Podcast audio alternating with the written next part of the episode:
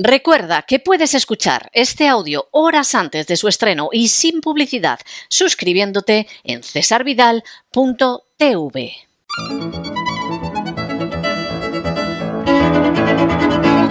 Palabras al aire con Sagrario Fernández Prieto.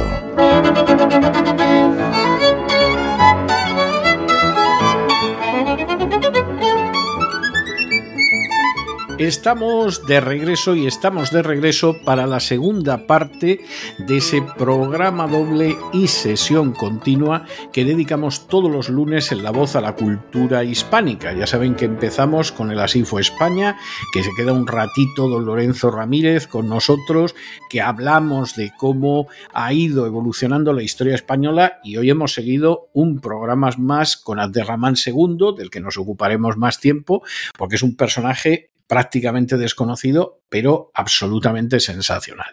Y luego saben que después de ese paso breve por la historia, nos detenemos en el mayor legado de España a la humanidad, que es la lengua española, y ahí quien viene realmente a socorrernos es doña Sagrario Fernández Prieto, que ya está con nosotros. Doña Sagrario, muy buenas noches y muy bienvenida. ¿Por dónde vamos a ir hoy? Muy buenas noches y muchas gracias. Qué bonito lo de Abderramán. Creía que iba a decir buenas, buenas noches, doña Sagrario. Aquí tengo a Abderramán que quiere decirle algo. Bueno, pues, pues seguramente algo le hubiera dicho, pero es un personaje. Vamos a ver, todo el mundo le suena a Abderramán III. ¿eh? A todo el mundo le, suena Abderramán III, el califa, etc. Bueno, Abderramán III se encontró ya casi todo hecho porque lo había hecho Abderramán II, que es un personaje no, mm, escasamente conocido por ser prudente a la hora de decirlo y que por cierto bajo su reinado se produjo un episodio que a usted le sonará que es el de los vikingos que remontan el Guadalquivir. digo que a usted le sonará porque es el episodio eh, que forma parte de la trama de la mandrágora de las doce lunas. Sí, sí. Por supuesto. O sea que de, ello hemos hablado, hemos contado la historia de los vikingos, hemos recordado la novela, en fin, todo este tipo de cosas. Y, en fin, que el mundo es un pañuelo. Bueno, ¿qué nos va a contar usted esta noche? No le quito yo más pues Pues vamos a empezar por la palabra del día, que mire por dónde es tinglado. Tinglado es una palabra que utilizamos muy a menudo, que se puede utilizar en cualquier momento. Podíamos haber dicho ahora, pues menudo tinglado organizaron los árabes en la península, por ejemplo. No hubiera sido eh, estricto, pero coloquialmente sí correcto. Entonces, tinglado es una palabra derivada de tinglar, que significa cubrir parcialmente una tabla a otra. Y esta palabra procede a su vez del francés antiguo, tingler, que significa tapar con piezas de madera los huecos de un maderamen. La palabra maderamen nos recuerda a todos al maravilloso Forges, pero como vemos, es, es, antigua, es correcta, la utilizaba en broma, muy bien utilizada en, sus chistes, pero mm, tiene un significado también pues, correcto, los huecos de un maderamen, cualquier objeto, cosa, construcción que se haya construido con madera. Y este, Forges tenía una utilización del español que yo creo que era donde estaba en buena medida la gracia de su humor. Sí, es decir, eh, esta utilización que hacía, yo creo que es. Luego los dibujos tenían su gracia, los temas, etcétera, pero yo creo que uno de, sus grandes atractivos era la utilización que él hacía del español. Sí, sí, era, fue, fue genial, influyó mucho en una época. Hay muchas palabras que se quedaron, que perdón, que se quedaron. Por ejemplo, maderamen y otras que él acababa en men y que hicieron mucha gracia. Por ejemplo, muslamen. Durante mucho tiempo la gente eh, decía se te ve el muslamen o ten cuidado que te das un golpe en el muslamen y otras palabras por el estilo. A mí me caía muy bien, de coincidí con él un par de veces en presentaciones, me pareció un hombre muy simpático, muy correcto y daba gusto estar con él. Yo, coincidí con él varias veces y era una persona de trato muy agradable. Sí, mucho. yo coincidí con él varias veces, una vez en una, en una presentación de un libro mío y la verdad es que era una persona muy agradable y al final de su vida eh, sugirió unas cosas que estaba haciendo una editorial de cuyo nombre no quiero acordarme, que quería sacar unos, unos cuadernos sobre las cosas más diversas. Y, y entonces eh, a él le sugirieron que hiciera las ilustraciones de una historia de España, no como las historietas aquellas que hizo de historia de aquí, sino más para ilustrar un texto, y él propuso que yo escribiera el texto. Y me acuerdo que, que eh, la editorial se puso en contacto conmigo, yo andaba en aquel entonces liado, liadísimo, y él murió poco después. O sea, aquello no, no llegó a, ponerse en práctica al final. Además, me da la sensación de que la editorial quería aprovecharse bastante de, la situación, pero bueno, esa es otra cuestión aparte. Pero a mí me llamó la atención que, que él dijera que quería que fuera yo el que escribiera el texto y que él lo ilustraba y me, dejó muy, muy sorprendido. A mí me, me cayó muy bien. Las veces que coincidí, en las dos ocasiones le pedía algo especial, que fuera a un lugar a dar una conferencia sobre tal cosa. Normalmente esto lo hacía con otras personas y enseguida decían, pero pagan, lo primero, pero pagan y dónde es y cuánto tiempo me va a llevar. Y él directamente le dije, podrías hacer tal, tal, tal. Y dijo, si puedo, claro. rápidamente si puedo, claro, dime luego, dime dónde, cuándo, pero no me dijo cuánto, no hablamos de dinero, no se le pagaba, pero es que no llegó a preguntarlo. Y eh, nos caía muy bien a, muchas personas. Bueno, pues vamos al tinglado, don César. Tinglado, la palabra del día de tinglar, este del francés tingler y este de tingle, que significa pieza de madera. Significa en español cobertizo, tablado armado a la ligera, artificio, enredo, maquinación, maquinación que yo creo que es como, con este significado de artificio, enredo, maquinación es como más lo utilizamos en la actualidad. Menudo tinglado que han armado estos, por ejemplo, es, yo creo que es una frase que raro es el día que no la escuchas. También eh, coloquialmente barullo de gentes o cosas. Eh, en estos casos, eh, por ejemplo, referido a los vecinos, suele ser bastante habitual. ¿Qué tinglado tienen los vecinos de arriba que no te dejan dormir? Y en Cuba en Cuba, tinglado es un tablado en ligero declive donde cae la miel que purgan los panes de azúcar. Así que bonito. Tablado en ligero declive donde cae la miel que purgan los panes de azúcar. Pues todo esto sobre la palabra del día del diccionario académico que es tinglado. Y ahora continúo con la sección de lectura de, un diario, la sección de lectura quiero decir, donde recomiendan libros y dicen, escriben, este libro te noqueará el corazón. Podría ser bonito si lo hubieran escrito bien, pero es que noquear, don César, lo han escrito con K. Noqueará el corazón. Porque lo tomen del, del inglés. El inglés, directamente. imagino. Sí. Efectivamente, eh, nosotros eh, lo hemos, lo tenemos en español como noquear, escrito con Q, que efectivamente procede del inglés to knock, acabado en CK, to knock, y eh, significa en deportes en el boxeo dejar al adversario fuera de combate, dejar sin sentido a alguien con, con, un golpe o simplemente derrotar, imponerse sobre alguien rápida o notablemente. Todos estos son los significados de noquear que nosotros, repito, escribimos con Q, noquear. Y paso ahora a una eh, tertuliana que dice en plena discusión, como yo siempre digo, ante la necesidad, una virtud. Ante la necesidad, una virtud. O sea que cuando tú estás muy necesitado vas corriendo y, y buscas una virtud. Estaba confundiendo una frase muy, una expresión muy conocida que es hacer de la necesidad virtud. Una frase que utilizaban mucho nuestros padres y yo por lo menos mm, la oía cuando era pequeña y tardé tiempo en comprender qué es lo que quería decir. Hacer de la necesidad virtud es una locución verbal que significa aceptar que se ejecuta de buena gana y voluntariamente lo que por precisión se debía de hacer. Fíjese que hacer algo que no te apetece, pero que parezca que te está gustando hacerlo, es lo que viene a decir esa primera definición. Y también tolerar con ánimo constante y conforme lo que no se puede evitar. Pues lo mismo, si lo tienes que hacer, que parezca que te está gustando hacerlo. Esto es una, una, técnica que utilizan mucho los psicólogos para algunas situaciones. Es bastante inteligente. Como todo en esta vida, antes o después sabemos que ya estaba inventado, ya se hacía y que muchas cosas que oíamos en casa cuando éramos pequeños, después se dicen de otra manera, pero el efecto es el mismo. Eso sí, en casa no nos explicaban cuando decían, pues lo haces porque hay que hacer de la necesidad virtud. Y, y, yo ahí ya pues, nunca me lo explicaron, tardé mucho en, en enterarme.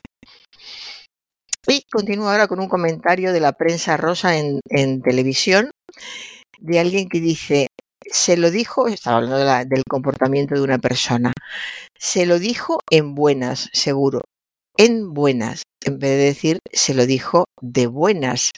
Una expresión coloquial, una locución adjetiva que significa de buen humor, alegre, complaciente, eh, están de buenas hoy, se puede hablar con ellos, por ejemplo, estar de buenas y no estar en buenas. Quizá se cruzó en su cabeza el um, estar en buen plan y, por eso le salió este, estén buenas, pero no, nuestra locución es de buenas, estar o decir algo de buenas. Y continúo esto también de la prensa rosa que dice, dicen que cortejeaba a las novias de su hijo. Estaban hablando de un famoso torero que al parecer cortejaba a las novias de su hijo. Cortejaba, no cortejeaba. Cortejear es una palabra curiosa. Cortejear procede del italiano. Cortegiare propiamente es obsequiar y reverenciar a un personaje importante y este derivado a su vez de corte. En español significa intentar conseguir el amor o los favores de alguien halagándolo y buscando su compañía y también asistir, acompañar a alguien contribuyendo a lo que sea de su agrado el cortejo. En esto sería ya más parecido al significado de el cortejo. Y cortejar, pues bueno, todos sabemos lo que es cortejar, pero ya ha, ha quedado claro. En una tertulia de televisión, no es necesario anatematizar a nadie. Anatematizar. Esta es una palabra que me han mandado para que la comentara mm, diciéndome, mira, pues aquí tienes un gazapo, anatematizar pues eh, nosotros habitualmente utilizamos anatemizar, no es necesario anatemizar a nadie. Pero resulta que existe también anatematizar, una palabra que procede del latín tardío, que a su vez procede del griego y que tiene el mismo significado, imponer el anatema, maldecir a alguien o lanzar imprecaciones contra alguien, reprobar o condenar a alguien o algo. Eh, recordaremos de alguna película alguien que grita en una película histórica anatema, anatema, porque ha dicho algo que, que no es correcto. Yo eh, siempre he oído anatematizar, ¿eh? ¿Ah, sí? Siempre. Sí, sí. Ah, no, no. Pues yo al contrario. Yo siempre, eh, supongo que, claro, depende también de dónde se mueve uno, pero no, yo siempre he oído anatematizar. Sí, siempre. Siempre. Sí, sí. Yo no anatemizar. Ahora ya. Anatemizar. Anatemizar. es más sencillo, pues, las cosas como son, sí. Eh, anatema, vamos a hablar del origen de anatema, procede del latín tardío anatema, este del griego anatema, que significa ofrenda votiva, objeto maldito, maldición, anatema, y está influido por el latín tardío anatema, que significa ofrenda, don, y a su vez procede del griego. Es una palabra con, historia, ya en la forma ya se percibía. ¿Y con qué significados ha pasado hasta nosotros? Pues anatemizar o anatematizar es excomunión, maldición, imprecación. En el Antiguo Testamento condena al exterminio de las personas o cosas afectadas por la maldición atribuida a Dios. Y también persona o cosa anatematizada. Todo esto respecto a la palabra anatematizar. Y una confusión que eh, eh, estamos oyendo, yo lo he oído dos veces, pues me imagino que habrán sido más de dos. Eh, respecto al conflicto en, en Israel, hoy he oído, por ejemplo, el ejército israelita ataca un convoy. O los israelitas. Eso, eso es de los que les suena la historia sagrada, ¿eh? O sea, eso. Sí, por ahí va, sí. Y también los israelitas bombardean, porque no han olvidado el colegio, al fin y al cabo, por lo menos. Vamos a ver, israelita hace referencia a los habitantes del antiguo reino de Israel, el pueblo descendiente de Jacob, según la historia bíblica, a quien Jehová renombró Israel. Es por tanto un gentilicio referente a una nación actualmente transformada y por tanto será necesario usar otro término para referirnos a los habitantes del actual actual Estado de Israel tal y como se describe a continuación, que es la palabra israelí. Israelí es el gentilicio que define la nacionalidad de los individuos nacidos en el moderno Estado de Israel y sus ciudadanos, independientemente de otras cuestiones como su religión o cualquier otro tema. También usaremos el término israelí para referirnos a las instituciones las instituciones de este Estado. Por ejemplo, nombraríamos al gobierno israelí, el primer ministro israelí, entre, entre otros ejemplos. Y continúo ahora con el moderador de una tertulia. Vamos a centrarnos que hoy tenemos muchos temas a discutir. Esto ya lo hemos comentado algunas veces. Estas expresiones veces. como sí, sí, continúe, continúa, temas a discutir, problemas a resolver, cuestiones a Hombres tener a respetar. Sí, se construyen con la estructura sustantivo más a más infinitivo y son calcos del francés. Y como son calcos del francés, nosotros no tenemos por qué utilizarlos y debemos evitarlos. En su lugar, se deben emplear expresiones con las preposiciones por y para o con el relativo que. Temas para discutir, problemas por resolver, cuestiones que hay que tener en cuenta, etcétera. Y eh, vamos ahora a una tertulia política en la que hablaban de atentar civiles está penado por el derecho internacional. El problema aquí este es este atentar a. Atentar va seguido de la preposición contra y no de la preposición a. En el diccionario panhispánico de dudas, por ejemplo, lo deja claro y también en, en, otros manuales, atentar con el significado de cometer o constituir un atentado contra una persona, una cosa o una ley o principio, es un verbo intransitivo que se construye con la preposición contra y no es adecuado el uso de a para introducir el complemento. Se debe sustituir la preposición a por contra atentar a civiles está, está atentar, perdón, contra civiles, que lo, he dicho mal, atentar contra civiles está penado por el derecho internacional. Continúo con el moderador de una, de una tertulia. Vamos a centrarnos que hoy tenemos muchos temas a discutir. No sé si esto no lo acabo de... Sí, eh, me estoy repitiendo, esto ya lo he comentado. Continúo con un colaborador de un programa de televisión. Hay muchas personas hoy en día que viven en condiciones de precariez. Precariez. De precariez. Muy bien. Precariez. Precariez, sí. No sé, casi suena peor todavía. O sea, más precario que precariedad, ¿no?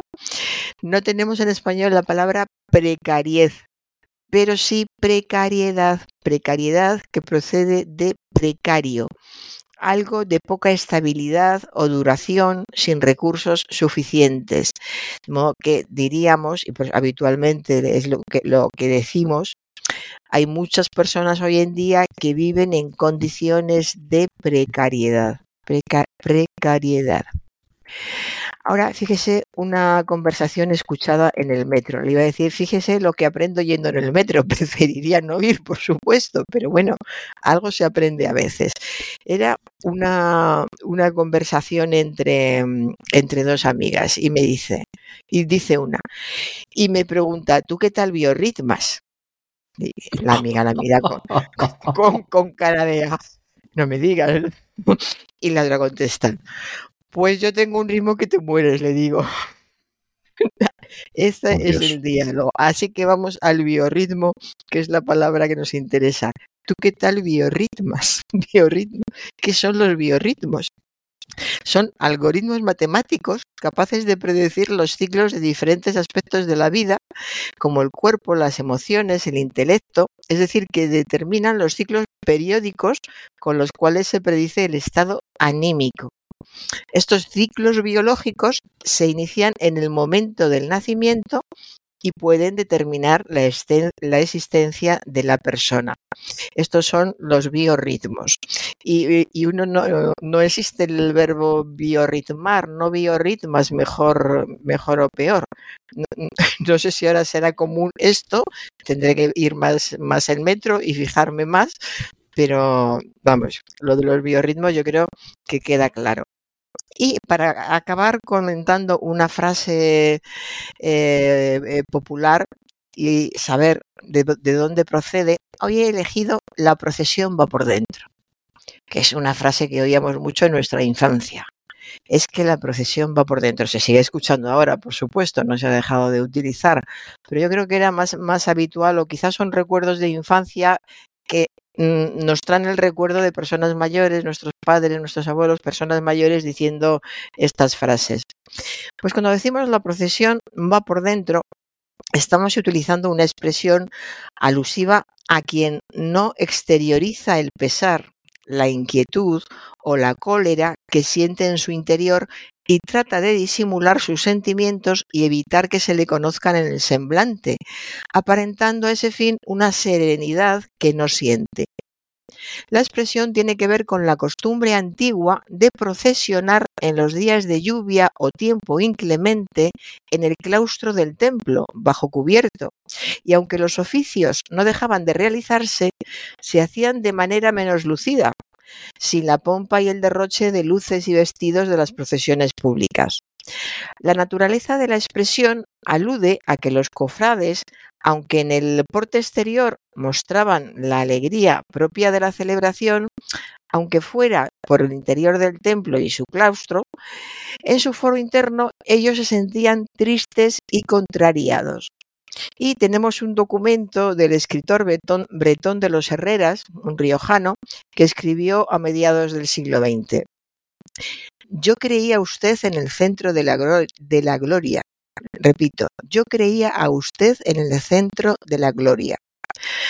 Sufro, río, callo, pero amigo mío, la procesión va por dentro. Y con esto acabo, don César. Pues me parece, me parece estupendo. Bueno, hoy ha hablado usted de noquear, y hombre, es que hablando usted de noquear, yo le voy a dejar con, con, el tema principal de la película Rocky, por razones que, en fin, no tengo yo que explicarle para que lo comprenda, porque, en fin, en pocas, pocas películas de boxeo eh, hemos visto donde se noqueara también al adversario como en la serie de Rocky, que a mí me parece entretenidísima. O sea, tengo que reconocer que, he visto varias veces las películas y me sigue, me sigue entreteniendo mucho, aunque veo las, eh, las hilazas del relato y todo lo demás, pero aún así lo encuentro entretenidísimo. De modo que yo le voy a dejar con el tema de Rocky, que por cierto es un tema que, se llama en inglés Gonna Fly Now, que es algo así como ahora voy a volar. Bueno, pues para que se vaya usted volando, pero no subida en una escoba, por favor. Y, y nos volvemos a encontrar el jueves, Dios mediante. Lo de la escoba me lo guardo, porque lo ha dicho como si me fuera con la escoba. No, no, no, no, no, no, en absoluto. Y además, yo confieso, reconozco, no, no, no quiero ocultarlo, que en alguna vez, alguna vez me he despedido de, de alguna señora o señorita y le he dicho, por favor, cuando salga, subes en su escoba y váyase a su casa. Y, y, me he quedado tan a gusto. O sea, no crea usted que me he sentido mal ni nada. encajaba totalmente en el tipo, ¿eh? y no porque tuviera una verruga en la nariz. O sea que, estas cosas pasan. Eh, hasta el jueves, doña Sagrario. Hasta el jueves, don César.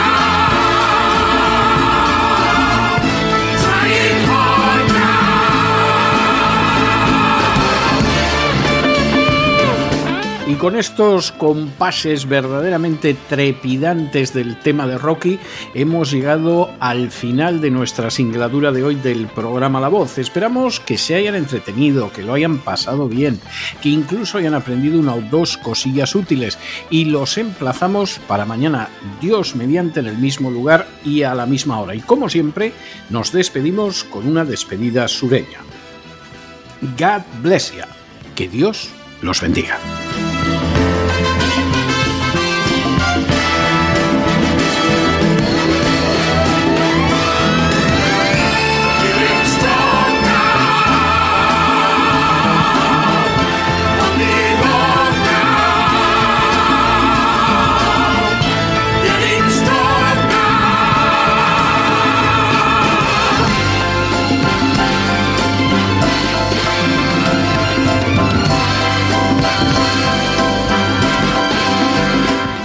Programa La Voz es una producción de Artorias Incorporated y al amparo del derecho a la libertad de expresión no se hace responsable de las opiniones vertidas en el curso del mismo.